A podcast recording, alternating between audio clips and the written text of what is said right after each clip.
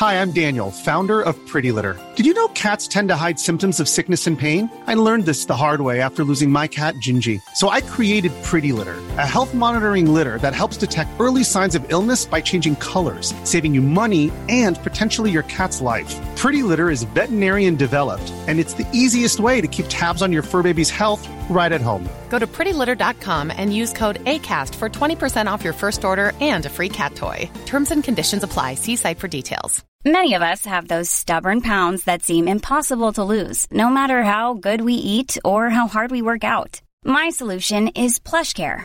PlushCare is a leading telehealth provider with doctors who are there for you day and night to partner with you in your weight loss journey. They can prescribe FDA-approved weight loss medications like Wagovi and Zepbound for those who qualify. Plus, they accept most insurance plans. To get started, visit plushcare.com slash weight loss. That's plushcare.com slash weight loss.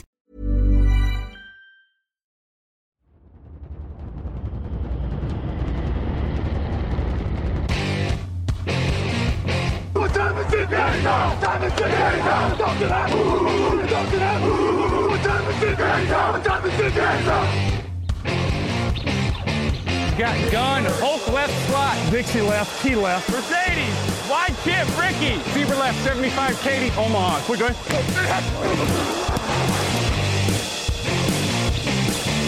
Last play of the game. Who's going to win it? Luck rolling out to the right. Dumps it up to Donnie Avery. Goal line, goal line. Touchdown.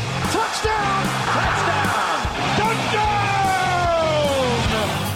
Hello, hello, bonjour et bienvenue à tous dans un nouvel épisode du podcast Jean Actu, le 574, 72e, pardon, j'en ai déjà deux d'avance. On va parler des playoffs NFL aujourd'hui. À mes côtés pour parler de tout ça, c'est Lucas Voilà. Bonjour Lucas. Salut Alain, salut tout le monde, on y est, hein ça y est, ça y est. Exactement, on est enfin lancé dans la grande machine des playoffs. Plus que 14 équipes, 12 qui jouent ce week-end. Il y en a deux au repos qu'on va laisser tranquille, mais pas totalement, puisqu'on va faire le prono complet des playoffs. On fera ce prono complet slash débat en fin d'émission, une fois n'est pas coutume. Pourquoi? Parce que, bah, évidemment, on va pas vous spoiler ce qu'on va dire pour les matchs de la semaine. Il y a aussi cette grande preview de la semaine à faire. Je vais, je vais prendre un petit peu d'avance avant le jingle. Lucas, un petit match préféré sur les 6 un petit match préféré, il y, en, il, y a, il y, a, pas mal de matchs sympas, il n'y a pas de matchs qui sortent vraiment du lot, j'ai eu l'impression. Euh, allez, je vais dire le, le, dernier, parce que je pense que c'est celui du lundi soir de Dallas-Tampa Bay.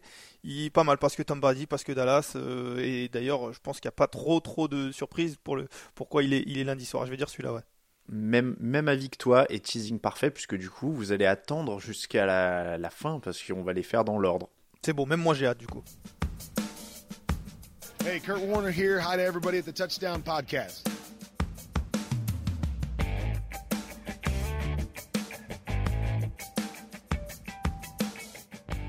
Il n'y a pas de, de hypomètre maintenant pendant les playoffs parce qu'on est hypé partout, évidemment. Alors, Bon, on va pas se mentir, on est un petit peu plus hypé par certains que par d'autres. Mais on va les faire dans l'ordre pour que ce soit très clair. Les playoffs commenceront samedi 14 janvier à 22h30. Va falloir vous accrocher, hein, les matchs de 19h, ça va devenir euh, de plus en plus rare. Donc là, c'est le moment où j'espère que vous avez mis de côté vos heures de sommeil parce que on va rentrer dans le dur. 22h30 donc pour 49ers Seahawks. Les 49ers sont tête de série numéro 2 les Seahawks sont tête de série numéro 7 en NFC évidemment. Deux équipes qui se sont déjà affrontées en saison régulière et vous allez voir ce sera un thème récurrent dans cette émission puisque toutes les affiches du premier tour des playoffs ont déjà eu lieu en saison régulière au moins une fois, voire deux quand c'était des équipes qui sont dans la même division. Ici ça nous donne deux victoires à zéro pour les 49ers. Les Niners qui sont l'équipe qui a pris le moins de points en saison régulière et les Seahawks eux euh, et ben ils ont marqué que 7 et 13 points dans les deux matchs justement. Comment ils pourraient faire mieux Lucas ce samedi? Ah, ça va être difficile, ça va être difficile pour eux. Euh, honnêtement, celui-là, il est particulièrement déséquilibré. C'est vrai qu'on est, on est plutôt mitigé déjà sur le fait d'avoir deux équipes qui se sont déjà rencontrées en saison régulière. Parfois, c'est sympa, surtout quand c'est euh, c'est euh, un match qui a été gagné, puis l'autre, il y a 1-1, ils arrivent en playoff un peu pour, pour la belle, c'est serré. Là, pour le coup, tu l'as dit, ça a été très peu serré dans, dans ces matchs-là, les deux matchs que San Francisco a gagné. en plus, le score, je pense, ne reflète même pas particulièrement ce qui se passait dans ces matchs-là. Si vous avez eu l'occasion de les voir ou ou de les revoir, euh, j'ai trouvé que San Francisco avait dominé euh, largement ces deux matchs-là. Et du coup, c'est vrai que c'est très compliqué pour, euh, pour Seattle de, de, trouver des solutions. Il va falloir Après, on a vu lors de ces derniers matchs que Gino Smith était plutôt bon, même si le dernier en date a été, a été plus compliqué pour lui. Mais comme je le disais lundi ou mardi, si vous avez écouté, il est quand même sur une saison qui est relativement bonne, donc on va peut-être lui faire confiance pour sortir un bon match, parce qu'il en a montré plus de bons que de mauvais. Mais je suis pas sûr que ça suffise. Même si Gino mm. Smith fasse un bon match, je suis pas sûr que ça suffise. Il va falloir que vraiment toute l'équipe soit bonne, très bonne, voire en même temps. Ça va être compliqué à mon avis. Je parlais des 7 et 13 points qu'ils ont marqués en saison régulière. Le problème, c'est qu'ils n'ont pas marqué plus de 24 points depuis 5 matchs, toute équipe confondue. C'est-à-dire que c'est même pas contre les Niners euh, que ça peut être difficile. Est-ce que euh, je trouve. Bah, en fait, la bonne nouvelle, c'est que leur défense a progressé. Donc, est-ce que l'espoir, c'est match à petit scoring quoi? Il faut absolument qu'ils arrivent à, maintenir un match où ça score pas beaucoup. Oui, il va falloir, il va falloir parce que leur attaque, alors elle avait très bien commencé, ils avaient marqué mm. beaucoup de points en début, en début de, de saison et d'ailleurs c'est grâce à un match où ils ont marqué énormément de points face à des trois qui sont là. Mais c'est vrai que tu l'as dit, euh, là sur cette fin de saison c'est un peu plus compliqué et à l'inverse, euh, les 49ers eux marquent beaucoup plus de points, euh, notamment ces derniers matchs, ils ont dépassé les 30 points de manière très régulière en fin de saison. Et du coup il va falloir vraiment arrêter ça sachant que la défense de 49ers de, San Francisco va être bonne, quasiment on, est, on en est quasiment sûr. C'est un peu la, seule, euh, enfin c'est une chose qui est quasiment sûre euh, dans ces playoffs là.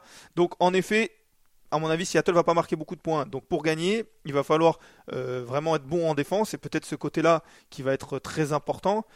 Ça progresse en défense quand même depuis le début de la saison du côté de, Seattle. Est-ce que ça progresse assez pour réduire un petit peu la, la, force offensive de San Francisco? Je suis pas sûr j'ai l'impression, si je suis un petit peu euh, sévère, que c'est deux équipes qui ont un peu les mêmes idées, imposer le sol, bien défendre, terminer le boulot dans les airs, mais que San Francisco fait un peu tout mieux. Oui, parce que parce que oui, tout est mieux, tout le, talent est meilleur. Euh, c'est peut-être euh, oui, en effet, quand on pense à la défense, alors la défense il y a un énorme gap quand même parce que hmm. Seattle a, a certes a certes progressé, on l'a dit, mais euh, je pense que c'est très certainement la meilleure défense de la ligue qui aura en face. Il n'y a pas beaucoup de défenses qui sont qui sont similaires à, celle-ci. on le voit depuis depuis depuis un moment. Donc je pense qu'il y a un énorme gap là, et, à mon avis, c'est en effet là que, que la différence va se faire. Mais de l'autre côté du terrain, en effet euh, Kenneth Walker euh, est peut-être euh, un futur Christian de McCaffrey. En tout cas, il a beaucoup de talent. Je ne sais pas s'il y en a autant, mais il a beaucoup de talent et c'est un joueur sur lequel on peut s'appuyer pour, construire une attaque. C'est un peu ce qui est l'ancien running back de Carolina. Donc en effet, ça, y ressemble pas mal. Après, dans la construction de l'équipe, San Francisco est plus avancé. Donc c'est aussi pour ça qu'il y a une, différence de niveau. Alors ils sont plus avancés, mais il y a quand même une énorme surprise qui est euh, Brock Purdy, 67,1% de passes complétées. C'est dingue parce que tu as l'impression que euh, c'est une usine à quarterback similaire. Brock Purdy, 67,1% de passes complétées. Dis-toi que euh, Garoppolo, c'était 67,2%. Oui. c'est t'as l'impression que tu peux les remplacer. Bon alors 13 touchdowns, 4 interceptions, c'est impressionnant, ils perdent pas depuis qu'il est arrivé. Christian McCaffrey, alors on, on va rester d'abord avant d'aller sur McCaffrey sur Purdy d'ailleurs c'est impressionnant ce qu'il fait. Est-ce que, d'après toi, il y aura, il y a un risque, là on est dans la psychologie de comptoir, mais que voilà, ça décompresse un peu en playoff et que ce, ce soit dur, mais j'ai même pas l'impression, quoi. Alors, je pense pas. En effet, le système il fait beaucoup. On le dit, il y a eu peut-être parfois des critiques, notamment quand ça allait pas forcément très bien euh, du côté de Shannon, mais le système fait beaucoup et quand tu vois les statistiques, en effet, c'est assez similaire. Après, Brock Purdy, je pense qu'il a un petit peu plus cette capacité à ouvrir le terrain, ouvrir son bras que, Jimmy Garoppolo. Ça reste, euh, c'est pas, euh, c'est pas Brett Favre, hein, mais, ça reste un petit peu plus cette capacité-là. On l'a vu sur certaines, certaines passes, donc ça ouvre un petit peu le, plan de jeu de, de Shanahan et ce qui fait que bah, il marque énormément de points. On l'a dit, 38 hein, points, 37, 37 euh, sur les derniers matchs, euh, c'est beaucoup. Après, voilà, est-ce qu'il y a cette possibilité de, de, je sais pas si ça sera de la décompression, je pense pas, mais peut-être on arrive à un niveau au-dessus. Il a jamais vécu ça, Brock Purdy, forcément. Euh, est-ce qu'il va peut-être perdre les pédales ou, être un peu moins bon avec la pression, avec la tension? Je suis pas sûr dans le sens où dès son premier match, on a vu quand même qu'il avait une capacité à rester calme, euh, notamment dans la poche, euh, euh, et, à pouvoir prendre de bonnes décisions. Maintenant, on ne le sait pas, on l'a jamais vu dans, ces, dans là où l'air se raréfie, comme on dit. Mais, mais c'est vrai que si je devais miser, je miserais sur le fait quand même qu'il va rester sur la continuité, sans être incroyable, sans être Patrick Mahomes, mais pouvoir mener cette attaque et en tout cas pouvoir donner des ballons aux playmakers qui eux vont être incroyables. C'est une, une, opposition assez étonnante parce que je disais, il y a Christian McCaffrey, donc qui a plus de milliards depuis son arrivée en cours de saison à, à San Francisco. De l'autre côté, il y a Kenneth Walker, un rookie, Gino Smith qui a été étonnant. C'est quand même une, une, opposition sympa entre plein de choses qu'on n'attendait pas parce que si on t'avait dit au premier tour des playoffs, euh, Brock Purdy, euh, Christian McCaffrey avec un maillot des 49ers, Kenneth Walker, un rookie, Gino Smith, ah, pas vu venir quoi. Très clairement, très clairement, c'est sûr qu'il y, y, a pas mal de surprises. Du côté San Francisco, on peut se dire que c'était à peu près à, annoncé, mais bon, euh, c'est vrai qu'on on se rappelle quand même, parce qu'on a beaucoup parlé de Jimmy Garoppolo, on se rappelle qu'il commence la saison en, avec Trellens en, titulaire. C'est annoncé, Jimmy Garoppolo est au placard, ou plus ou moins. Euh, il y a eu trois quarterbacks euh, qui, qui, ont joué, euh, ils en sont là, ils sont pas loin du, du de, la semaine de repos, ils finissent finalement en tête de leur division. Donc c'est vrai que c'est assez surprenant. Après, je pense qu'ils sont quand même plutôt bien lotis, les 49ers, sur les Seahawks. J'ai eu l'occasion de le dire lundi. Euh, je suis pas sûr que c'était la meilleure équipe dans cette dynamique-là à ce moment-là du côté de la NFC. Peut-être que Détroit notamment était, était meilleur, mais à la faveur de cette victoire de, Seattle, il y a un moment en début de saison, les Seahawks sont passés. Donc je pense que San Francisco est plutôt satisfait, même si ça sera pas facile, d'avoir ce, ce match-up. Pronostic Ouais, avec tout ce que j'ai dit, je pense que ça va être difficile pour moi de partir de, l'autre côté. Je vais dire San Francisco, qui a perdu qu'une fois à domicile en plus euh, cette saison, c'était face aux Chiefs. Donc pour moi, les 49ers. Et en plus, je pense que je suis pas sûr qu'on commence par le meilleur des matchs, même si euh, c'est toujours surprenant les playoffs quand même. C'est vrai, et souvent, enfin souvent non, mais Parfois, le premier match aussi d'ailleurs est, surprenant. Euh, ça peut être une bonne manière de, débuter. Bon, après, encore une fois, comme tu le disais, hein, euh, c'est un match-up qui paraît assez évident. Euh, et je vous le dis, la, rédaction a pronostiqué à l'unanimité les, les 49ers. C'est un des, il y a deux ou trois matchs où on est à l'unanimité, si je dis pas de bêtises. Il y en a trois, voilà. mais mais celui-là en fait partie. Je pense que c'est assez logique. Clairement, ce serait une énorme surprise que, que Seattle passe. On passe au match dans la nuit de samedi à dimanche à 2h15 du matin. Ce sera les Jaguars contre les Chargers on passe donc en AFC. L'AFC avec les Jaguars qui sont tête de série numéro 4 parce qu'ils ont remporté leur division. Les Chargers tête de série numéro 5. Ça se passe donc à Jacksonville. Est-ce que c'est le match le plus incertain de la semaine? Oui. Allez, en tout cas en AFC, parce que les Dallas euh, Buccaneers peut-être, mais... Euh, oui, oui, oui. Non, non, je suis assez d'accord. Et même, euh, même, oui, Dallas Buccaneers est plutôt incertain, mais je pense que celui-là l'est encore plus, de hmm. par le fait que ces deux équipes-là ont aucune expérience des playoffs et qu'on a très peu de, d'éléments, savoir comment elles vont réagir euh, au moment des playoffs. On le sait, c'est toujours particulier. Il y a des équipes qui se révèlent. Euh, les Bengals l'année dernière, il y en a qui chutent un petit peu alors qu'elles sont, elles sont bonnes. Et là, on ne sait pas d'un côté comme de l'autre. Les Jaguars, ça fait un moment qu'ils sont pas allés en playoffs. Euh, les Chargers dans ce, dans cette, cette construction là avec Staley, avec Herbert, ils sont, ils sont pas allés. Donc ça va être quasiment une découverte pour nous dans les deux équipes. Et donc ça, ça fait, ça rend un match indécis. Il y avait Philippe Rivers la dernière fois que les, les Chargers étaient en, en playoff. Et euh, Blake Bortles pour, euh, pour les Jaguars. C'est ça, j'étais en train de vérifier si c'était pas la même année d'ailleurs, parce que c'est la saison 2018-2019 pour les, non, les Chargers. C'est 2017, je pense, pour les Jaguars. Et les Jaguars, c'est celle d'avant, en effet, puisqu'ils sont déjà à 5-11 en 2018. Les Jaguars qui ont gagné 38 à 10 en semaine 3, quand même. Trevor Lawrence avait lancé 3 touchdowns, le, le jeu au sol avait gagné 145 yards. Et euh, ces deux équipes qui arrivent sur un drôle d'élan. Los Angeles a perdu contre les Broncos pour finir la saison régulière. Jacksonville qui a gagné contre les Titans, mais très difficilement, alors qu'ils étaient plutôt bien lancés ces deux équipes qui sont même proches statistiquement hein, dans pas mal de catégories, il n'y en a aucune qui excelle vraiment dans beaucoup de choses. Euh, du côté encore une fois, des stats, c'est flou. Toi, qui te semble avoir l'avantage? On dit que c'est équilibré je, m'avance un peu sur le prono, mais il faut bien qu'on avance euh, là-dedans. Et qui te semble avoir un avantage en fait Déjà, avant toute chose, euh, et ça va un peu spoiler ma réponse, mais je suis pas sûr qu'il faille euh, vraiment porter beaucoup, beaucoup d'intérêt au match que tu as annoncé en semaine 3. C'était il y a un moment, les équipes n'étaient pas tout à hmm. fait les mêmes, et je suis pas sûr que cette large victoire de Jacksonville ait vraiment du sens. Donc c'est pour ça que pour moi, le léger avantage, et encore une fois, tu parles d'un match indécis, donc c'est l'avantage, il est léger. il est pour Los Angeles parce que il y a un petit peu plus, je dirais alors j'ai pas vraiment envie de dire de talent parce qu'il y a quand même pas mal de talent du côté de, Jacksonville, mais c'est vrai que si je dois faire confiance un petit peu plus à une équipe sur un premier match de playoff, parce que je l'ai dit pour moi c'est un premier match de playoff euh, d'un côté comme de l'autre, euh, j'irai pour euh, Los Angeles qui sait déjà un peu plus depuis un peu plus longtemps qu'ils vont être en playoff et c'est pour ça notamment que ce match de la semaine dernière est pas trop à prendre en compte je pense. donc voilà ils ont pu préparer, staller.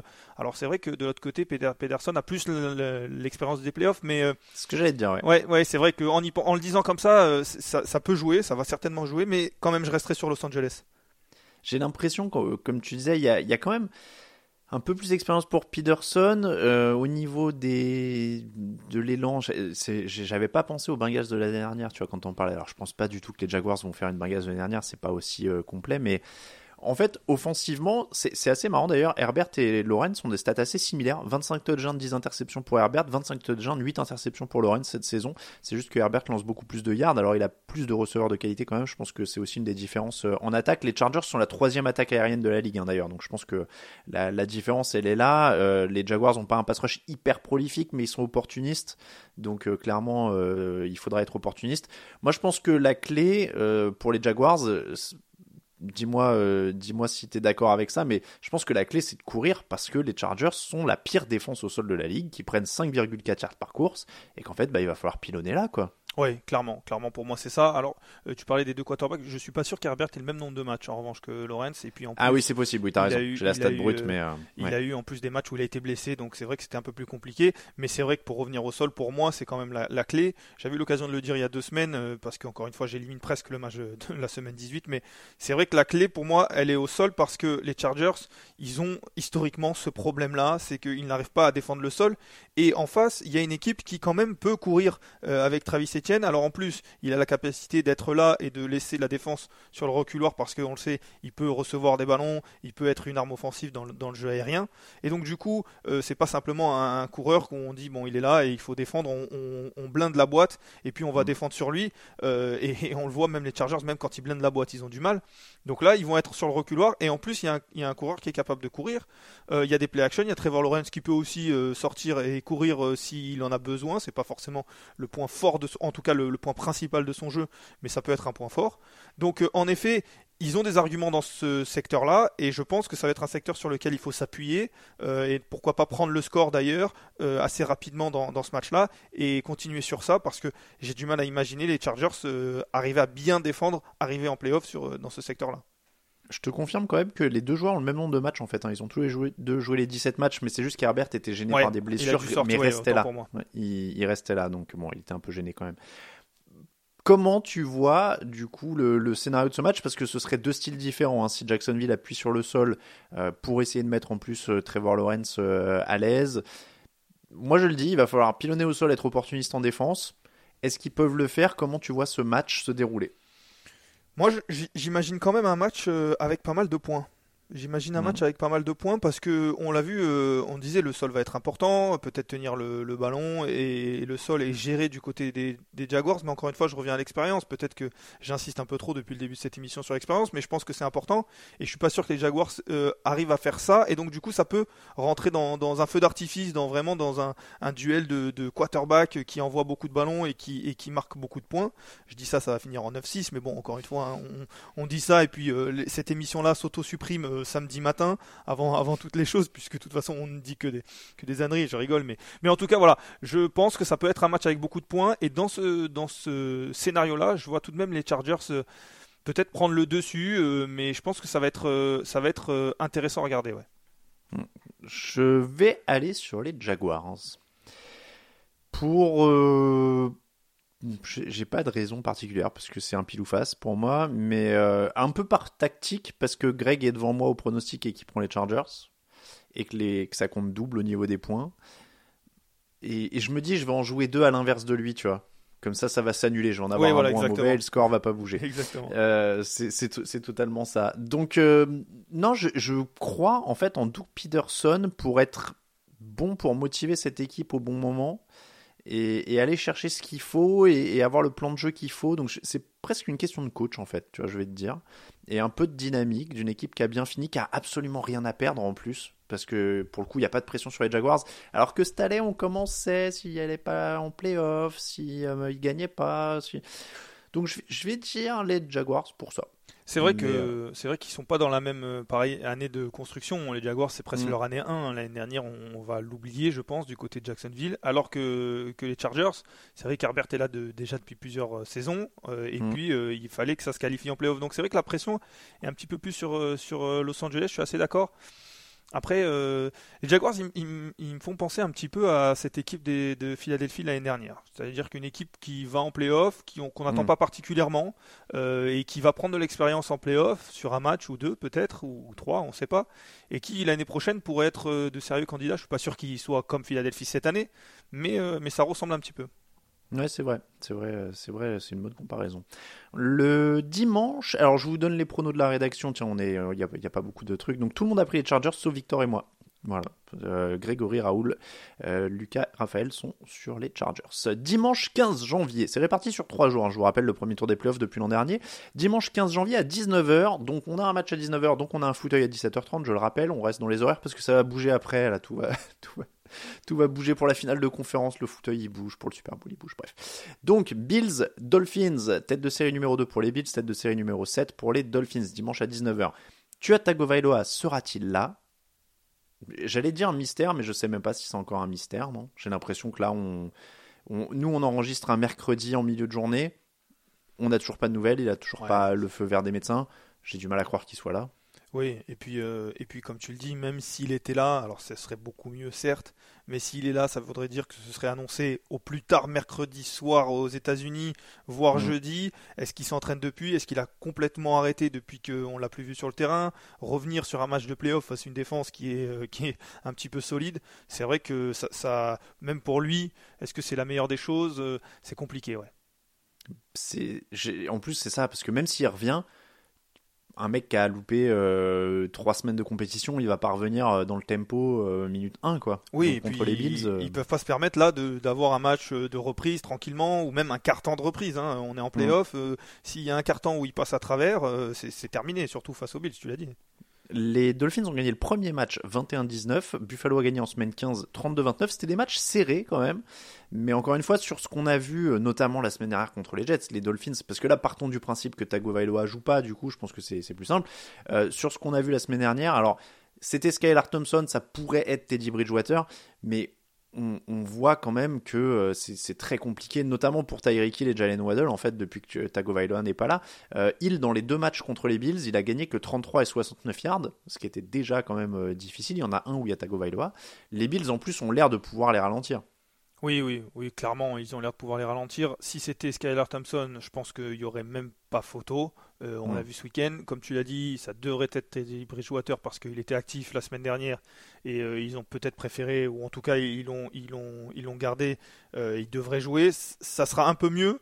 C'est un quarterback un peu plus d'expérience qui, a, qui peut un peu plus prendre de décisions parce que Skylar Thompson c'était très très compliqué face aux Jets.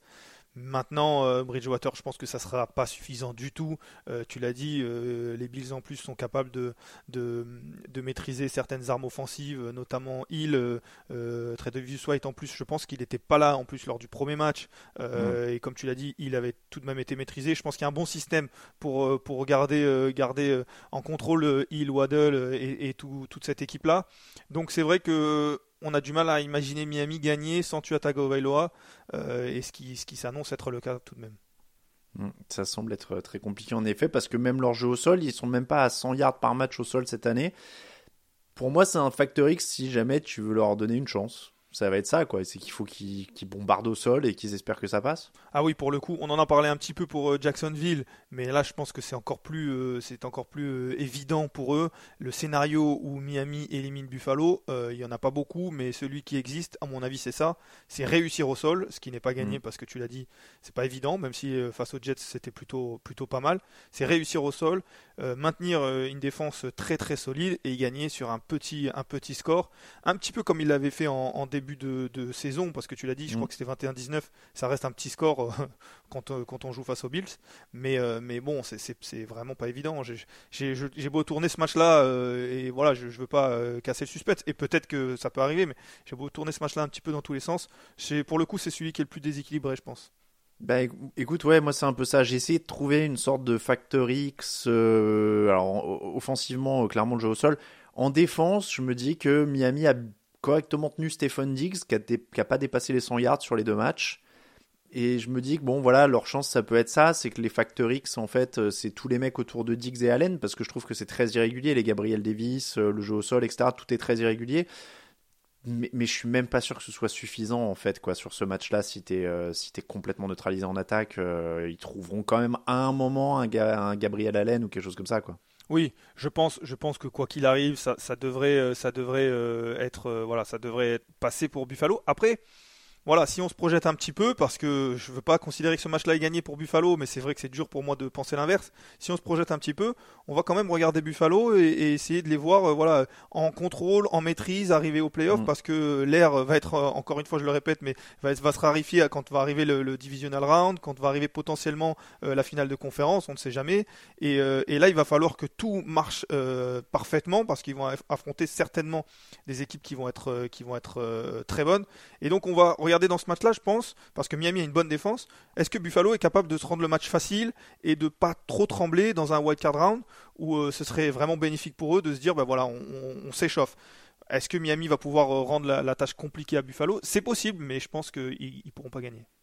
En tout cas, Josh Allen avait l'air de remonter en puissance aussi. Ça, va être vraiment une sorte de rodage, euh, même si c'était déjà en pré-rodage la semaine dernière. Mais bon, voilà, c'est clairement, ils sont ultra favoris. Donc, au niveau du pronostic, Oui, encore une fois, voilà, je pense que je vais dire Buffalo. Je, je pense que c'est un des matchs qui est unanime. Et puis encore une fois, on dit ça.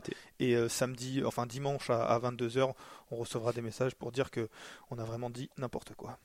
Oh, mais non, sois pas si négatif. Je Non, te sens mais peu en fait- je te sens atteint par ton score au pronostic cette année. Alors non, pour le coup non, parce que en fait, tu vois, du coup, pour moi, c'est c'est euh, c'est devenu quelque chose, euh, c'est une habitude. J'y prête même plus attention, pas les messages, mais le fait d'avoir tort. Donc, euh, je suis pas trop atteint. C'est juste que je me méfie toujours quand euh, quand on passe 10 minutes à se dire qu'il y a aucune chance qu'une équipe gagne. C'est c'est souvent le, le la, la recette pour le désastre. Clairement, En tout cas, les Bills à l'unanimité au niveau des pronos. Dimanche à 22h30, les Vikings tête de série numéro 3, les Giants tête de série numéro 6. En semaine 16, les Vikings ont battu les Giants 27 à 24, un match très serré. Les Giants avaient gagné plus de 400 yards en attaque.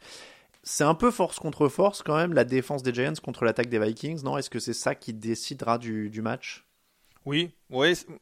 Encore que, euh, encore que euh, la défense de l'autre côté euh, des Vikings, je suis pas sûr que ça soit une défense taillée pour les playoffs. Donc, est-ce que Non, mais j'en attends rien du coup, moi. De... oui, oui, oui, mais ça peut faire perdre un match du coup. Mais Ça peut faire perdre un match. Mais c'est vrai que, en tout cas, l'opposition de talent va être sympa à regarder du côté dont tu as parlé, c'est-à-dire l'attaque des, des Vikings, la défense des Giants. Pour le coup, ce match-là, je pense qu'il peut être pris en compte dans l'abord- dans, dans, dans l'approche de, de ce playoff-là, parce que les Giants avaient, perdu à la toute dernière minute, ils avaient rendu le match très compliqué pour, euh, pour les Vikings. Et en effet, euh, l'attaque des Vikings va devoir euh, manœuvrer autour de cette attaque, euh, cette défense des, Giants, et ça va pas être évident. On a beaucoup dit que les Vikings étaient illisibles pendant la saison, et j'ai l'impression que finalement, maintenant, on sait quand même qu'il y a deux clés pour les battre. Pas perdre le ballon et profiter de leur défense qu'autorisent des camions de yards, et ralentir leur attaque. Est-ce que les Giants peuvent faire ça, c'est-à-dire jouer proprement et finalement euh, défendre euh, solidement en défense Oui, oui, très clairement, je pense qu'ils sont capables de le faire euh, face à cette équipe-là. Je pense qu'ils peuvent euh, jouer proprement en attaque. Franchement, euh, Daniel Jones, on l'a dit, cette saison euh, réalise une saison très correcte. Euh, J'ai pas ses statistiques d'interception et ses statistiques de fumble, mais on. Alors, je, je peux te dire que les Giants n'ont perdu que 16 ballons cette saison et qu'en fait, il n'y a que les Lions qui ont fait mieux. C'est les deux équipes qui ont perdu le moins de ballons cette saison. Alors ça aussi, c'était très difficile à imaginer quand on sait que Daniel Jones a eu des problèmes, que ce soit d'interception ou de fumble, euh, Mm. dans les quelques années qu'il a commencé en NFL. Et pour le coup, euh, on ils l'ont prouvé cette saison, c'est qu'ils sont capables de garder ce ballon-là. Donc les statistiques que tu avances, ça donne encore plus euh, confiance quand on, on imagine que New York va pouvoir éviter les turnovers. Une fois que ça on a dit, il faut arrêter et maîtriser un peu plus la- l'attaque des Vikings. C'est le deuxième aspect que tu as évoqué, et je pense qu'ils en Mhm. sont capables aussi. Peut-être pas euh, euh, totalement, on, ben, on l'a dit hein, et on l'a vu, ils ont pris 27 points tout de même euh, lors du match de, de saison régulière. Ça reste un, un total assez élevé, mais en même temps, euh, voilà, est-ce que euh, aux alentours des 20 points, peut-être euh, un peu moins que 27, mais 20, 21, est-ce que ça peut être pas le, le- le- le- Mm. un petit peu le, on va dire la barre euh, fatidique pour euh, donner un espoir aux Giants? Je le pense et je pense qu'ils sont capables. C'est c'est pas, c'est pas délirant, on n'a pas encore beaucoup mentionné les noms, mais il y a Kirk Cousins et évidemment Justin Jefferson qui a été le receveur le plus productif de la saison, TJ Hawkinson qui leur a fait très mal aussi euh, dans, dans le premier match. Pour moi, j'ai envie de te dire que la clé, ça, ça pourrait être aussi d'arriver très très vite à Kirk Cousins. C'est-à-dire que si tu lui laisses le temps et, et, et qu'il peut trouver Justin Jefferson, bah oui, ça va aller vite. Et tu vois, tu parlais de 20-21 points. Moi, je dirais plutôt autour de 24, un poil plus haut. Euh, la moyenne des Vikings, c'est 25 cette saison. Si tu arrives à les garder sous leur moyenne, bon, voilà, faudra faire un peu, être un peu au-dessus de tes standards en attaque, mais, euh, mais voilà. C'est pas infaisable, mais je pense que vraiment le pass rush va être, euh, va être décisif là-dessus. Euh, New York, euh, j'ai pas la, stat malheureusement, je ne sais pas pourquoi je ne l'ai pas, mais New York est un peu, un peu milieu du paquet, hein, je crois, sur le, sur le nombre de sacs. Je vais vérifier ça en même temps. Donc, voilà, pour moi, la clé, elle est là. C'est-à-dire qu'être opportuniste en, attaque, surtout pas faire d'erreur, et en défense, avoir quelques stops. Tu vois, les limiter à une vingtaine de points. Et si toi, tu arrives à en marquer 25 et que tu les limites eux autour de la vingtaine, c'est pas mal, quoi. Oui, et puis il va falloir être constant dans, dans ce match-là, parce que notamment du côté de, de New York, s'ils veulent créer cet exploit-là, entre guillemets, hein, puisqu'ils jouent à l'extérieur, c'est parce que, parce que, voilà, on le sait, les Vikings, eux, ne le sont pas particulièrement. Et même en attaque, hein, ils ont une très belle, très belle attaque, mais ils ont des Mm. coups de chaud, euh, notamment Mm. en début de match. Ensuite, ça peut souvent un petit peu être, euh, alors que ce soit de la suffisance ou des ajustements qui sont un peu plus compliqués. Et puis la fin de match, elle revient souvent euh, où Justin Jefferson arrive à, à se libérer ou avec la fatigue des défenseurs, ils arrivent plus trop à le, à le contrôler. Et dans ce match-là, voilà, il, faut, il va falloir éviter euh, pour les Giants de laisser des coups de chaud aux Vikings, peut-être les laisser euh, un, on va dire un rythme moyen, quitte à prendre des points parce que ça va être difficile de ne pas en prendre. hein. Tu as cité tous ces noms-là, euh, ça va être difficile de pas prendre de points. Mais voilà, éviter les, les, les hauts et les bas, rester moyen et puis après en attaque ne pas perdre de ballon. Encore une fois, c'est la clé, elle est cruciale. Mais, euh, mais très honnêtement, ce match-là, et puis en plus, il y a ce côté un peu impalpable, on n'a pas parlé, on parle beaucoup de statistiques, ce côté beaucoup de force contre force, mais il y a le caractère. Il y a le caractère Mm. des deux équipes. Les Giants, on le sait, euh, ils lâchent très rarement dans les matchs. Ils ont très rarement été, euh, été mis à mal. Les Vikings, pour le coup, des fois, euh, quand ça se passe mal, ça peut se passer très mal. Mm, C'est vrai aussi. 41 sacs pour les Giants, euh, je retrouvais pas la stat tout à l'heure. Ils sont dans le top 15 grosso modo, mais ils sont pas non plus parmi les meilleurs.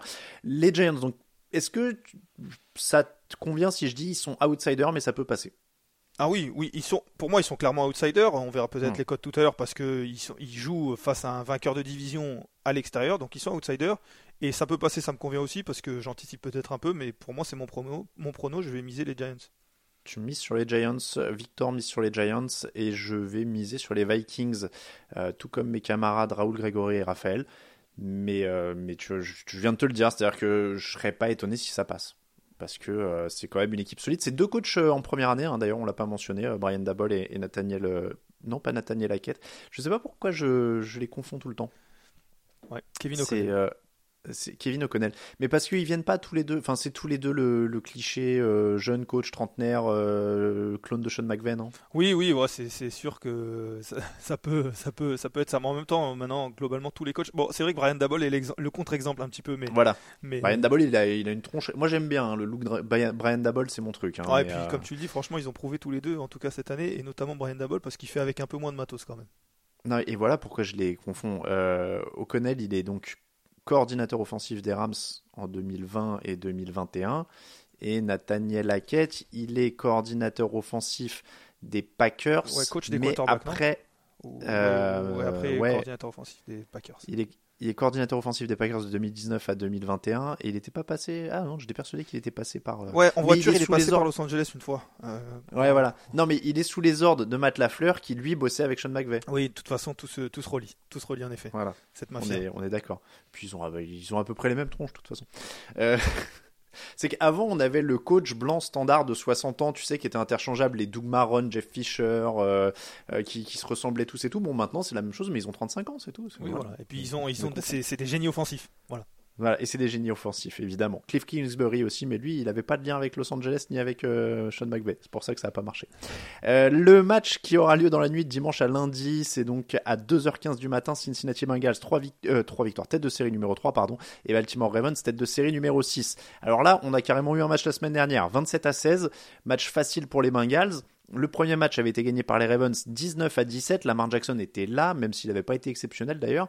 Euh, de toute façon, j'ai envie de dire, là on voit le 19-17, il faut un match à bas scoring, voire très bas scoring, avec ou sans Lamar Jackson, si les Ravens veulent avoir une chance. Oui, oui, oui. euh, je pense que même euh, si Lamar Jackson revient, en effet, ça fait un moment qu'ils ont plus inscrit énormément de points dans un match qui compte euh, des Ravens. C'était le cas peut-être un petit peu en début de saison. Maintenant, c'est un peu, même avec Lamar Jackson, hein, euh, avant même sa blessure, c'est un peu moins le cas.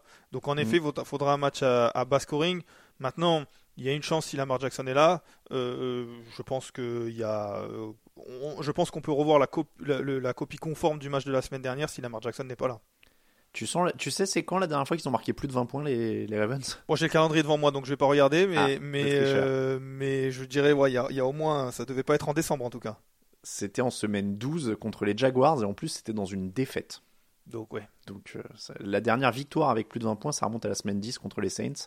Donc c'est un peu... Là, on parle d'une défense all-time hein, pour gagner, euh, parce qu'en plus, en face, il y a Cincinnati, euh, qui est quand même un peu chaud. Est-ce que, petit espoir défensif pour Baltimore d'avoir un peu ralenti Cincinnati en deuxième mi-temps euh, d'un match qui était déjà joué euh, la semaine dernière? Ouais, ouais, là on, ti- on- on tire un peu. on- T'as vu, j'essaie d'être Ouais, sympa. ouais, c'est un petit peu. Non, non, les- l'espoir défensif, c'est miser encore une fois, encore et toujours. La, la, on va dire la faiblesse, elle est là et elle, est- elle est toujours là euh, pour les Bengals. C'est la ligne offensive. Il y a un petit peu des blessés. Un- c'est, mieux Mm. que l'année dernière, mais euh, s'il faut trouver une faiblesse à cette attaque, elle est là quoi qu'il arrive. Maintenant, il va falloir voilà arriver avec le, avec un pass rush, avec mettre de la pression à Joe Burrow, essayer de le, le faire sortir de son rythme. C'est, je, je- ça me paraît compliqué parce qu'encore une fois, cette ligne offensive, elle n'est pas non plus catastrophique comme elle a pu l'être parfois l'année dernière. Mm. Donc, euh, donc ouais, c'est- ça, ça me paraît pas évident. Et en plus, en face, la défense des Bengals, dont on parle pas souvent, finalement, euh, n'a pris que 20,1 points par match cette saison. Ça les met cinquième de toute la NFL. Donc ils sont quand même aussi sur une montée en puissance. Encore une fois, euh, d'ailleurs, on n'a pas précisé parce qu'on dit Lamar Jackson, pas Lamar Jackson. Les échos qu'on a au moment où on enregistre, on vous l'a fait comme Tagovailoa, c'est que il pourrait jouer, mais on l'a toujours pas vu à l'entraînement. Il y, a- un peu plus de chances qu'il joue, euh, joue que, que tu as Tagovailoa. Encore une fois, comme tu dis, on sait rien. Je pense que les, Ravens forcément espèrent que Lamar Jackson soit là. Je pense que la NFL prie fort pour que ce match-là en prime time dimanche soir, il y ait Lamar Jackson quand même. Ah ouais, ouais, ouais. Et puis euh, après, même problématique hein, que Tagovailoa, s'il revient, ça veut dire qu'il revient sans rythme, sur un genou qui sera visiblement pas à 100%, parce que euh, si tu reprends l'entraînement trois jours avant le match, c'est que c'est que t'es pas forcément à 100%. Donc euh, donc c'est c'est très euh, compliqué. Et puis en face, alors en face, on a quand même une bonne défense des Ravens, redynamisée par un Roquan Smith là qui vient d'avoir droit à 100 millions de dollars pour prolonger. Euh, on, on, doit attendre quoi des Bengals? C'est un peu comme les Bills tout à l'heure, c'est-à-dire que ça sent le match où on attend qu'ils soient solides, euh, qu'ils avancent, qu'ils justifient leur statut de favori. Est-ce qu'on peut leur poser un objectif type euh, plus d'équilibre en attaque par exemple? Parce qu'on sait que Joe Bureau, Jamar Chase, T. Higgins, tout ça c'est très fort, mais ils sont que 29e au sol cette saison. On a très peu vu Joe Mixon au final. Oui, on l'a vu euh, par éclat, vraiment des bribes sur certains matchs où ils, ont, ils avaient décidé, on ne sait pourquoi, de, de le tenter et, euh, et on voit qu'il est toujours aussi performant. Ou alors c'était peut-être aussi des histoires de ligne offensive. En tout Mm. cas, c'est vrai, je pense que le match sera quand même plus dur pour eux, euh, Lamar Jackson ou pas, euh, que, que celui que les Bills pourraient avoir. Maintenant, en effet, on a besoin de les voir. L'année dernière, c'était une surprise. Les Bengals, c'était une surprise. Ils passaient les tours euh, euh, et, à chaque tour, on se disait, euh, bah, c'est très bien. Est-ce qu'ils vont s'arrêter? Et puis finalement, ils sont arrivés au Super Bowl. Et puis on s'est dit, bah, finalement, ils méritent parce que ils ont été très bons. Là, c'est plus une surprise et on a besoin de les voir en confiance. voilà, maîtriser leur sujet sur un wild card round. Ils doivent pas se faire éliminer euh, sur ce match-là. C'est vraiment, ils ont une équipe construite et une équipe qui est faite désormais pour. euh, alors, je vais pas dire la victoire finale parce qu'on le sait que c'est toujours très compliqué, mais au moins la, finale de conférence. Le problème, c'est que dans cette conférence-là, il y en a trois, qui, trois équipes qui sont construites comme ça, et qu'il y en a forcément une par définition qui va pas y être. Mais en tout cas, le wild card round doit pas être une facilité, c'est jamais une facilité, mais doit être qu'une étape dans, dans ce qu'ils ambitionnent. Le pronostic? Ça sera Cincinnati, je pense, euh, et j'ai envie de dire encore une fois, même si, même si Lamar Jackson est là. C'est le troisième match à l'unanimité Bengals pour tout le monde. On termine donc avec le match dans la nuit de lundi à mardi, le Monday Night Football des playoffs. C'est une, euh, nouveauté d'il y a un an, donc c'est plus une nouveauté, mais euh, ça a été instauré l'an dernier. Donc, dans la nuit de lundi à mardi à 2h15 du matin, Tampa Bay Buccaneers, tête de série numéro 4, Dallas Cowboys, tête de série numéro 5 en NFC. Les Buccaneers reçoivent à la faveur de leur victoire dans la division, puisqu'ils ont un moins bon bilan, mais ils ont remporté leur division. On l'a dit, ça ressemble quand même au match le plus alléchant déjà à minima sur les histoires à raconter. Je sais pas si tu as vu cette affiche, je sais plus si c'est CBS ou NBC qui diffuse, mais euh, America's Team contre America's Goat. Non, j'avais pas vu ça, mais c'est- bien vendu. En tout cas, c'est vrai que C'est bien vendu. Hein. peut-être pas le niveau de jeu euh, qui sera le, le meilleur dans ces playoffs-là, encore que quand on a dit les matchs là, ça, ça, serait pas déconnant. Mais c'est vrai qu'en termes d'histoire à raconter, d'équipes qui polarisent euh, les regards, les observateurs, tout ça, le match qui arrive en plus en fin de week-end, euh, c'est clairement, clairement le, match du week-end. C'est dur de dire, de dire autre chose quand même. Les Buccaneers ont battu Dallas. Alors là, pour le coup, on parlait de significatif ou pas. C'était en ouverture de la saison. Dak Prescott s'était blessé en cours de match. Donc il y a 19-3 pour, euh, pour Tampa. À l'époque, Tampa avait gratté 152 yards au sol, mais ça non plus, c'était pas très euh, notable parce qu'ils ont terminé la saison avec la pire attaque au sol de la ligue, 76,9 yards par match. On se souvient que c'est un secteur qui avait marché fort l'année où ils vont chercher le titre. qu'on avait eu euh, à l'époque, c'était Playoff Lenny, Léonard Fournette, machin. Est-ce que c'est un facteur X du coup vraiment de, leur, ce match et de leur campagne de playoff quasiment tout entière s'ils veulent en avoir une en tout cas? Ah bah clairement, clairement, on l'a vu encore une fois, euh, Tom Brady euh, il est encore performant, euh, il arrive à, trouver des cibles, il arrive à, accumuler les yards et marquer des touchdowns, il lance sa balle assez rapidement, il prend pas beaucoup de sacs, il est encore bon tout simplement. Maintenant, mm. on le voit que ça suffit plus. Ça suffit pas parce que la défense a peut-être euh, fait un petit pas de retrait aussi par rapport à, 2020 et parce qu'il y a moins de jeux au sol. Et forcément, il faut ce jeu au sol là. C'est comme tu l'as dit, c'était très important en 2020 quand ils l'ont gagné. Euh, Fournette qui marque notamment euh, au Super Bowl. Et il va falloir que, ce soit Fournette ou quelqu'un d'autre, il va falloir que ce jeu au sol là soit un peu meilleur pour euh, au moins au moins donner un petit peu plus de, poser un peu plus de questions aux défenses adverses et à commencer par euh, Dallas parce que sinon ça va être compliqué pour Tom Brady euh, aussi bon qu'il soit. Les, les, blessures ont beaucoup gêné aussi la ligne offensive, donc je pense que ça plombe le jeu au sol avec au passage, c'est un peu un des problèmes. Après, la défense de Dallas, je trouve, a un peu baissé de niveau après un début de saison qui était un peu incroyable. Il y a une petite baisse de niveau. Et est-ce que l'espoir de, notamment de Tom Brady, Mike Evans, parce que euh, ça, va cibler euh, Trevon Diggs, etc., c'est que c'est quand même une défense joueuse. Euh, ils ont volé 33 ballons cette saison, c'est le meilleur total de la NFL, mais ils sont joueurs, donc ils sont pas hermétiques. Peut y avoir des trous, peut y avoir des espaces, c'est un peu ça, moi je trouve l'espoir de, de Tampa. Ouais, cette défense elle est particulière parce que l'année dernière, on l'a dit, elle était comme ça. Elle avait, euh, elle prenait beaucoup de yards, mais elle arrivait à récupérer des ballons, comme tu disais, elle était mm. joueuse. Et le début de saison nous avait prouvé un petit peu le contraire, c'est-à-dire que ça volait un petit peu moins de ballons, mais c'était beaucoup plus solide. Euh, Micah Person avait commencé la saison euh, de manière incroyable. C'était vraiment une défense où on s'est dit, ils ont passé euh, un cap, et puis ils sont retombés un peu dans leur travers en étant, comme tu l'as dit, un peu moins performants en volant un peu plus de ballons ou en tout cas en arrivant à provoquer. Et ils sont revenus un peu euh, sur cette défense de l'année dernière, c'est-à-dire une défense qui peut à la fois prendre beaucoup de yards, mais à la fois aussi peut voler des ballons. Maintenant, si on a une attaque en face, parce qu'on sait voler des ballons, c'est forcément une performance de la défense, mais c'est aussi souvent une petite erreur de l'attaque. Euh, mmh. Si on a une attaque en face qui arrive à réduire ces, euh, erreurs-là, je crois que Tom Brady a lancé très, moins de 10 interceptions cette saison. On le sait, il va pas forcément normalement lancer beaucoup d'interceptions les fumbles, c'est toujours un peu indécis, mais il faut, il faut arriver à, maîtriser ça. Eh ben, eh, on va arriver à une défense qui uniquement prend des yards. Et une défense qui prend des yards en playoff, c'est rarement bon signe. Et du côté de l'attaque, j'ai pas l'impression que ce soit beaucoup plus serein. 15 euh, interceptions pour Dak Prescott cette année. C'est son plus gros total en carrière alors qu'il n'a joué que 12 matchs. Qu'est-ce qui se passe avec cette attaque depuis quelques matchs quand même? Alors ça, ça gagne euh, la majorité du temps hein, sur la fin de saison, mais tu vois, je trouve qu'il y a des irrégularités. Bon, alors il y a ce, non-match un peu contre les Commanders où ils sont déjà qualifiés, mais il y a les titulaires, on sait pas trop. Euh, avant, ils en mettent 27 aux Titans, 40 aux Eagles, donc tout va bien. Bon, est-ce que c'est un, est-ce que je, suis faussement inquiet à cause d'un non-match en fait? Non, non. Alors encore une fois, je pense pas qu'il faille euh, apporter beaucoup, accorder beaucoup d'importance à ce match-là face aux Commanders, hmm. même si les titulaires étaient là une, partie du match. Maintenant, c'est vrai qu'elle n'inspire pas une confiance euh, absolue cette attaque-là. Euh, pareil, elle a été en dents de scie, elle a très mal commencé. Dak Prescott s'est blessé et puis finalement c'était pas mal en milieu de saison. Dak Prescott est revenu, il était plutôt bon, mais on l'a vu perdre beaucoup de ballons. Et c'est vrai que c'est, on a du mal à, cerner un peu cette attaque-là, euh, et un peu comme toute l'équipe de Dallas, on a parlé de la défense, c'est mm. un peu le cas, on a un peu du mal à la cerner parce que ça n'étonnerait pas qu'elle explose la défense de, de, Tampa Bay, ou en tout cas qu'elle mette beaucoup de points, parce qu'en face la défense est, reste bonne, mais pas aussi bonne qu'en 2020, on l'a dit. Mais ça n'étonnerait pas aussi qu'elle perde deux ballons, il y a deux interceptions, euh, euh, Dak Prescott, tu l'as dit, c'est un peu son souci, dans la, dans la red zone aussi, et ça peut tuer, et en playoff, ça peut faire beaucoup de mal. Pour moi, leur baromètre, ça va être le jeu au sol. J'ai l'impression que quand leur duo de coureurs déroule, euh, ils déroulent.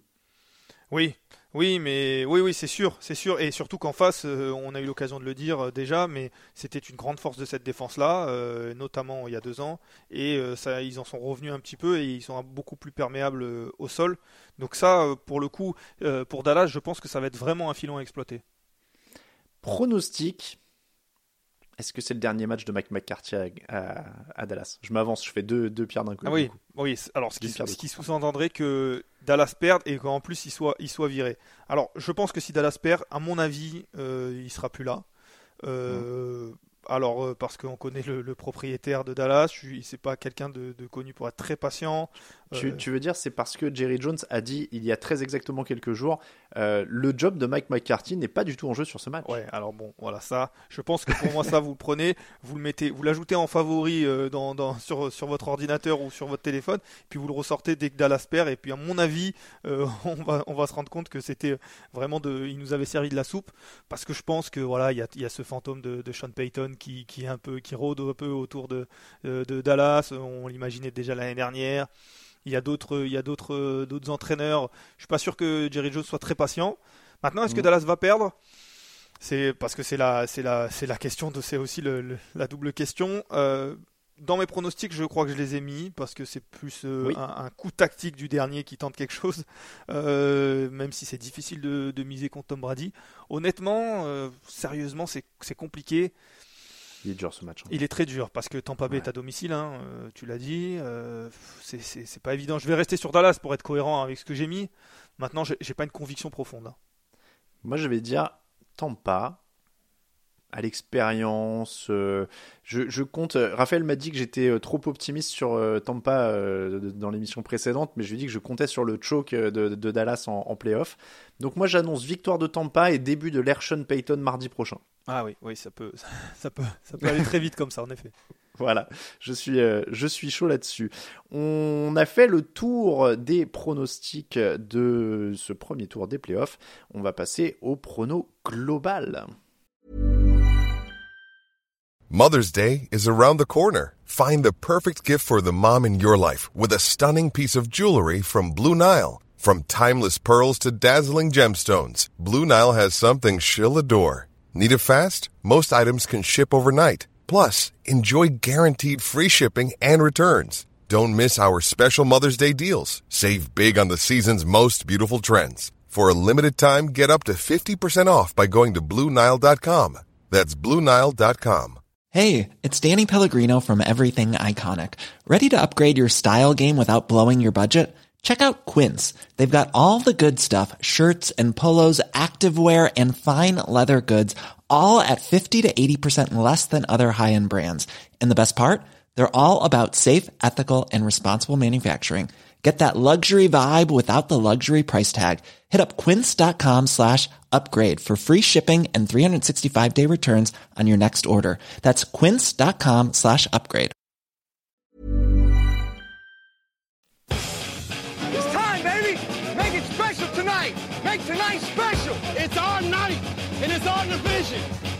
Time to go win it. We're gonna start fast and finish strong. Yes, sir. Here we go. Work on three. One, two, three. Work.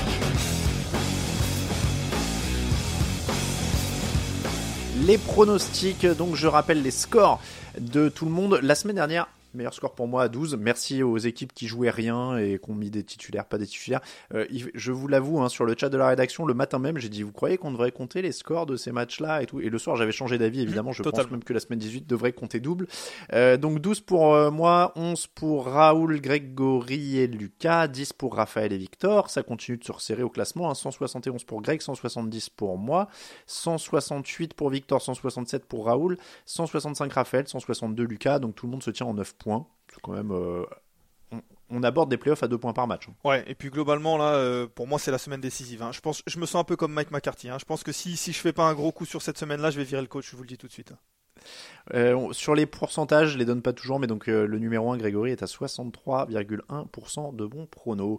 Le pronostic complet des playoffs. Je suis en train de regarder mon bracket que j'ai fait parce que je t'avoue, Lucas, que je change d'avis toutes les 5 minutes. Donc, euh, J'ai sorti le mien aussi, pour être honnête. On m'a posé des questions. euh, bah ouais, tu vois, genre là, j'avais mis Chargers dans mon bracket, donc déjà, ça va pas. Bon, je vais, je vais modifier ça à la volée. On est parti. Conférence, euh, c'est qui le champion actuellement? C'est euh, les. Le, champion actuellement, c'est les Rams. Oui, mais euh, ils n'existent plus depuis environ un mais an. oui, et c'est pour ça. Je voyais pas Non, le nom ouais, euh, devant moi. Bon, plus bref, donc on va commencer par la NFC. Tiens, allez, honneur au- à la conférence du, du champion. Euh, donc Buccaneers, euh, Dallas. Tu nous as dit Dallas. Ouais, alors tu vois, sur mon bracket, j'avais mis Buccaneers. Je vais mettre Dallas, en effet. Allez, donc derrière, tu avais en divisional round, euh, tu avais pris les Giants J'avais pris les Giants, en effet. et San Francisco. Donc ça te fait des, alors ça te fait des demi-finales. euh, Ah, tu m'en- ça m'embrouille avec les têtes de série. Alors je les ai là, je les ai là parce que j'ai retrouvé. Ouais. J'étais en fait sur le, j'étais pas sur le bon bracket. Ça me fait des demi-finales. Les Eagles qui reçoivent les Giants, un beau duel Alors. de division, et les 49ers alors, qui qui reçoivent les Cowboys. Euh, Eagles Giants pour moi ce sera Eagles euh, euh, euh, face à une équipe des Giants. euh, alors j'ai plus les scores euh, en tête, mais dans, dans les dans les premiers matchs, mais je pense que ça a été réglé. Euh, donc ça sera Eagles pour moi. Eagles, en dessous ça te fait 49ers Cowboys et là c'est un beau match aussi à mon avis et ça sera 49ers pour moi. 49ers, donc finale 49ers Eagles qui va au Super Bowl. Et Philadelphie va au Super Bowl. Voilà. Philadelphie au Super Bowl. Du côté de l'AFC, tu as qui? Alors du côté de l'AFC, on est donc euh, bon les Chargers qui battent les Jaguars, on l'a dit, les Bengals qui battent euh, les Ravens, euh, on l'a dit, et les Bills qui battent les Dolphins. Ça c'est les les wildcard rounds qui donnent Mhm. des demi-finales. Chiefs Chargers, encore un beau duel de, de division, et Bills Bengals. Euh, Celui-là il va, vouloir- va valoir de l'or si jamais il arrive. Les Chiefs Mhm. pour moi euh, se, se, se- se- se séparent des Chargers dans un match euh, un peu sympa parce qu'à chaque fois que les Chiefs jouent les Chargers c'est sympa, mais, mais à chaque fois Mhm. les Chiefs gagnent. Et Bills Bengals, alors là c'est là que ça devient un peu du du 50-50. Euh, et je vois les Bills, et je peux spoiler, mais je vois les Bills parce que je vois les Bills aller jusqu'au bout. Euh, Ok. Donc ce qui ferait, euh, si j'enchaîne, hein, ce qui ferait une finale Chiefs-Bills sur terrain neutre, euh, si ça arrive. Mhm. Avec une Mhm. victoire des, des Bills, je mise sur le côté revanchard de l'année dernière, voire des années précédentes, et qu'ils vont finir une fois par les, par les éliminer. Et puis ce sera Bills-Eagles au Super Bowl avec une victoire de Buffalo. Buffalo, donc qui va au bout en battant les Eagles. Ok, donc tu crois à la théorie du complot, c'est ça? Alors oui, je, connais cette théorie-là. Non, je je, je, je crois pas particulièrement. C'est vrai qu'on s'en amuse, mais si on regarde le, le sportif, c'est vrai que Buffalo, tout de même, euh, ça reste ça reste très impressionnant. On se rappelle le début de saison euh, quand ils ont commencé à enchaîner leurs matchs, on se disait, elle est pour eux cette année. Ça a été un peu plus compliqué, mais quand même, franchement, il y a en attaque, euh, il y a c'est perfectible, mais c'est très fort. En défense, c'est très fort. On voit les équipes spéciales qui commencent à, euh, être très bonnes. Franchement, euh, certes, c'est les chiffres peut-être qu'il faut battre en AFC, mais pour battre les, les Bills, il va va falloir être très costaud. Je, je pousse cette théorie du complot depuis quelques jours. hein. Euh, les Bills euh, avec euh, avec Devin Hamlin euh, qui regarde depuis chez lui l'émotion, quelqu'un qui soulève le trophée en disant celle-là est pour Devlin. Oh, tu sais, dans un mois, il sera peut-être, il sera peut-être à Arizona, Peut-être, invité et dans, dans le public. hein. Oui, peut-être. Au pire, il est dans les loges. Ah bah, si. Alors, c'est annoncé. S'il est dans les loges, c'est lui qui font descendre sur le terrain et qui va prendre le trophée en premier. Ah hein. Et puis, euh, je, je vois Josh Allen euh, pointer du doigt comme ça euh, la- les, les loges, comme ça à chaque euh, touchdown. Et alors, tu vois, j'ai envie de croire très très fort à cette théorie du complot et pourtant, tu vas voir, j'ai pas réussi à la mettre dans mes pronos. Ouais. Parce que en, en NFC, j'avais donné donc Buccaneers, Vikings et 49ers vainqueurs là dans mes pronos. Ça donne donc Philadelphie Buccaneers au deuxième tour et Vikings 49ers. J'ai remarqué que je suis pas très original sur les têtes de série. hein. C'est la tête de série la plus haute qui passe. Euh, donc Philadelphie Buccaneers, bah, c'est la tête de série numéro 1 qui passe. C'est Philadelphie. Revanche de l'année dernière. Vi- Comment? Revanche de l'année dernière. que- c'est vrai. C'est vrai, revanche de l'année dernière. Euh, Vikings 49ers, c'est les 49ers qui passent pour moi. Donc finale Eagles 49ers comme toi, mais je prends les 49ers. Ah. À l'expérience Sur la, ouais, la dynamique. euh, euh, et puis alors là, tu vois, si on joue la, la story, euh, bon bah Brock Purdy, hein, dernier choix de la draft. là, c'est pareil, on est sur du documentaire NFL Films, des violons, du ralenti. Enfin, Ah oui, oui, et puis tu vois, tu, une interview face caméra où de toute façon personne Voilà. n'a jamais cru en Euh, moi. je veux dire, tu, tu, tu fais plus de télé que moi. euh, Je pense que toi-même, tu, tu visualises quoi, comme le, plan de montage, euh, les, les musiques classiques, le répertoire, euh, tout est. Enfin, je pense que chez NFL Films, de toute façon, ils ont des templates. hein, Il n'y a plus qu'à remplir. Oui, oui, ils mettent, ils mettent des, des images dans des. Voilà. Euh, avec quel joueur on fait la musique dramatique aujourd'hui? On va prendre le doc sur Kurt Warner et on va remplacer avec la tête de Brock Purdy sur tous les plans où il y a Warner et puis c'est réglé. Euh, donc ça donne les 49ers au Super Bowl. De l'autre côté, donc j'ai les Jaguars qui passaient, ça, le- ça les envoie contre les Chiefs, puisque j'ai un Bengals Bills en bas aussi. Et là, moi, je suis vraiment, euh, je suis vraiment. Alors, les Chiefs battent les, les Jaguars, ils arrivent en finale de conf. Et en dessous, pour moi, avec les trois qui restent, Chiefs, Bengals, Bills, je change d'avis tout le temps. Ah, c'est dur. C'est très dur. J'a- J'arrive pas à me dire lequel peut aller au Super. Enfin, pour moi, ils peuvent tous aller au Super Bowl, ils peuvent tous aller au bout, quoi. Et c'est là aussi que, pour revenir un petit peu, c'est là aussi que ce match-là de ce week-end, pour les Bills et pour les Bengals, va prendre de l'importance pour nous, dans la Mm. vision qu'on a de ces équipes-là, et pour eux. On le disait Mm. tout à l'heure, mais je pense que il- ces, ces matchs-là, ils sont pas galvaudés. Ouais, clairement. Donc, euh, je vais dire les Bengals, moi, qui passent les Bills, tu vois. Je, je, je tue la théorie du complot direct, quoi. Ok. Ok, Je- ok, ouais. Euh, alors, tu- tuer, c'est peut-être un mauvais choix de mots après ce qui Oui, s'est passé. bon. Je mets fin à la théorie du complot directement. Oui. Euh, donc Bengals Chiefs en finale de conférence, revanche de l'an dernier, là encore, et cette fois les Chiefs qui passent. Parce que il faut que Joe Bureau, euh, de- dans la narrative aussi, tu vois, de on va gagner euh, la fenêtre de titre pour l'équipe, c'est toute ma carrière, je fume des cigares dans le vestiaire et tout. Il y a un moment où il doit connaître l'adversité, tu vois. Et donc là, cet échec successif, ça, ça permettra que la musique classique soit encore plus fort dans le documentaire quand ils gagneront le Super Bowl l'année d'après. Oui, parce que personne n'a jamais cru en moi. Enfin, de toute façon, cette phrase-là, on peut la Exactement. mettre partout. hein. Ah bah, après nos deux échecs, personne sur Twitter ne croyait en moi. On était vraiment les underdogs, de toute façon. Exactement. J'avais 25 ans et j'avais déjà joué deux finales de conférence, mais personne ne croyait en moi. Je n'avais été que numéro un de la draft. Voilà. Bref, euh, Chiefs, 49ers au Super Bowl, remake De de 2019. celui gagné par les 49ers, euh, par les Chiefs. Oui. Je me, je me gourre parce que les 49ers c'était un carton de le gagner quand même. Oui. Euh, et, et je vais donner le même résultat, les Chiefs. Ok, ok. C'est. Ouais. remake du Super Bowl d'il y a deux ans et même vainqueur. Voilà, Chiefs, 49ers. Et tu parlais de se gourer sur Trois- les pronos. trois ans, non? Euh, Trois ans peut-être, ouais, maintenant. Je... C'était celui en plein Covid, non, je, ou euh, je veux pas dire de bêtises, mais il me semble avant que c'était Buccaneers euh, Chiefs en plein Covid, euh, juste avant le Covid, et c'est l'année d'avant. Où je, Ah oui, où je dis peut-être des bêtises. Non, c'est peut-être l'inverse. hein. Euh, Bon, c'est... Ouais, bref. oui, non, c'est celui juste avant le. Covid, en effet. C'est, pardon, on- Oui. on va être clair, mais c'est celui juste avant le Covid, les, les 49ers face aux Chiefs. Victoire des Chiefs. Et l'année d'après, il y a le Covid, mais la NFL continue. Et c'est les Buccaneers qui battent. euh, C'est ça. Qui battent euh, Ouais, puisque Ra-. Raoul y assiste en février 2020, donc c'est genre juste un mois avant, euh, avant le drame. Euh, donc euh, voilà, je- oui, donc je disais, euh, j'allais, tu parlais tout à l'heure de se gourer sur les pronos et d'annoncer des trucs. J'ai l'impression que tous les ans, j'annonce des rematchs d'un Super Bowl ou d'un autre, que ce soit en début de saison ou au moment-là, et à chaque fois, ça se passe pas comme ça. Donc bon. Pour le coup, c'est vrai ça, que les, les bonnes équipes sont assez cycliques, ça revient assez régulièrement, même si l'année dernière, quand même, il y a eu cette belle surprise Bengals.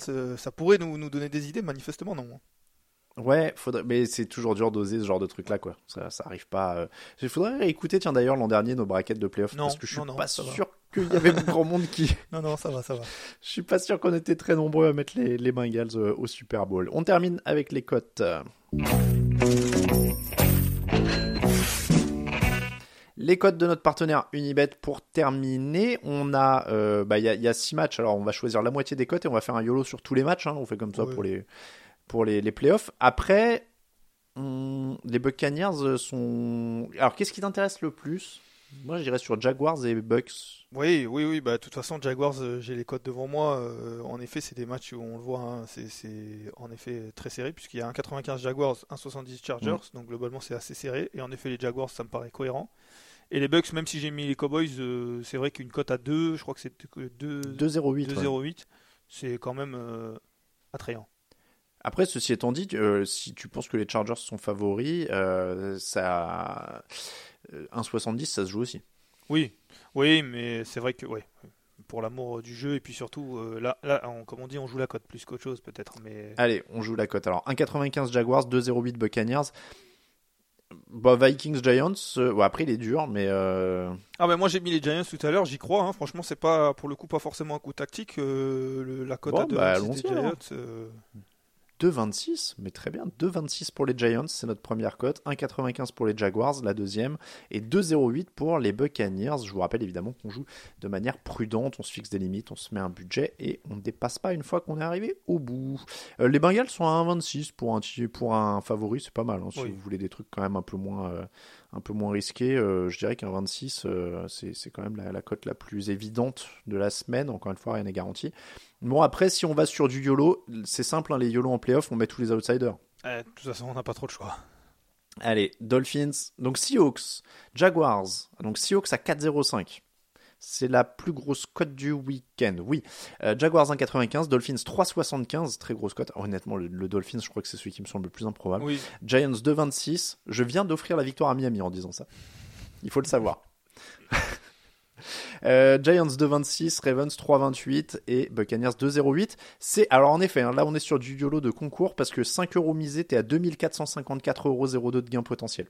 Oui, ouais, c'est et puis historiquement, je sais pas s'il y a déjà eu des, des, sessions de playoff en wildcard où tous les, outsiders sont passés. Ouais, Là, là, on est sur du, du, du all-time hein, en termes de surprise. Si vous voulez le tenter à 1 euro, il sort à 490,80 euros. Voilà. Et après, euh, je vous rappelle que vous pouvez mettre aussi des centimes. Hein. Euh, si vous mettez 10 centimes, c'est un combiné à 49,07€. C'est vrai que dit comme ça, c'est drôle. Après, on dit que ça n'est jamais arrivé de les avoir tous. Par contre, il y a régulièrement une ou deux surprises. Il suffit de trouver lesquelles. Oui, oui, on parle. Moi, tu vois, tout à l'heure, on parlait de, de, Brady et tout ça, euh, qui arrive avec un bilan négatif, etc. Ça me rappelait un peu les, les, Cardinals, Kurt Warner, où on disait ils ont rien à faire en playoff, ils ont gagné une division trop faible, etc. Puis ils étaient allés un peu plus loin. Euh, dans l'histoire, il y a les Seahawks aussi qui arrivent euh, et qui battent les Saints, qui étaient à l'époque bien favoris avec cette fameuse course de Marshall Lynch. Les Bengals l'an dernier, je sais plus qui sortent en début, mais voilà, c'était pas une équipe qu'on attendait à aller si loin. donc, donc voilà, donc il y a, y a, quand même des choses à faire. L'année où les Ravens vont jusqu'au bout au titre, avec Joe Flacco qui fait ses playoffs euh, immaculés, je suis pas sûr qu'il soit favori à tous les matchs. Hein. Non, non, non, c'est vrai que euh, avec, ouais, non, c'est sûr et même au, même au Super Bowl face à San Francisco. Euh, ouais, ouais, 2013, parce que de mémoire, il reste dans une conférence où à l'époque il y a encore Brady et Manning, hein, donc. c'était t'es rarement favori entre 1900 entre 2000 et 2020 t'es rarement favori en AFC, si tu t'appelles pas Brady ou Manning quand c'est pas l'un c'est l'autre voilà Brady Manning Rotlisberger éventuellement quand il y avait les, les Steelers quoi mais mais je crois qu'on a, on a la limite. Bon, en tout cas, c'est comme ça qu'on termine l'épisode 572 du podcast Jean Actu. On vous remercie de nous avoir suivis. N'hésitez pas à nous laisser des étoiles et des commentaires sur les applis de podcast, à nous soutenir sur Tipeee, tout ça, tout ça. Euh, on se retrouve demain. Euh, on, se retrouve. Vous retrouvez l'équipe draft demain avec euh, Jean-Michel Boujard et Victor Roulier. On se retrouve samedi dans le passé pour une émission rétro où on parlera des Jaguars en finale de conférence contre les Patriots. Et puis dimanche 17h30 pour le fauteuil où on parlera des plus gros fails de la saison et on vous fera voter pour élire le plus gros fail de la saison NFL 2022. C'est quoi ton plus gros fail, euh, Lucas, sur cette saison? C'est une bonne question. Je te prends au débeauté. Euh, oui, oui, clairement, clairement. Je m'étais endormi, j'étais parti là même. Euh, je, t'entendais dire au revoir. mon plus gros. Les Raiders, les Broncos, Zach Wilson, je t'en donne en vrac. Hein. La dernière action des Patriots contre les Raiders. La, dernière action des Patriots, parce que ça a brisé mon petit cœur aussi. sans ça, les Patriots seraient peut-être là. Hein. Donc, en effet, le, je, je vais dire celui-là. C'est vrai qu'elle a, beaucoup pesé. Bon, on vous remercie en tout cas de nous avoir suivis. Euh, petit aparté euh, TDA Média, si vous aimez Occupation au pluriel, le podcast est en ligne. Il y a un nouvel épisode qui vient d'arriver où on a discuté avec un taxi parisien, si vous voulez découvrir ce métier. Merci à tous, à très bientôt sur les antennes de TDA. Ciao ciao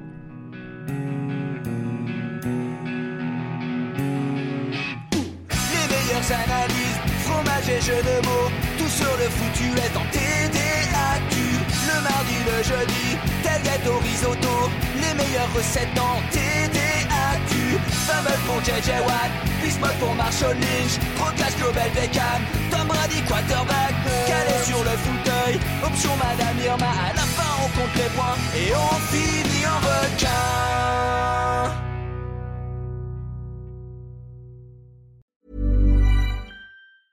Normally, being a little extra might be a bit much, but not when it comes to healthcare. That's why United Healthcare's Health Protector Guard fixed indemnity insurance plans, underwritten by Golden Rule Insurance Company, supplement your primary plan so you manage out of pocket costs. Learn more at uh1.com. Even on a budget, quality is non negotiable. That's why Quince is the place to score high end essentials at 50 to 80% less than similar brands. Get your hands on buttery soft cashmere sweaters from just 60 bucks, Italian leather jackets, and so much more. And the best part about Quince, they exclusively partner with factories committed to safe, ethical and responsible manufacturing. Elevate your style without the elevated price tag with Quince. Go to quince.com/upgrade for free shipping and 365-day returns.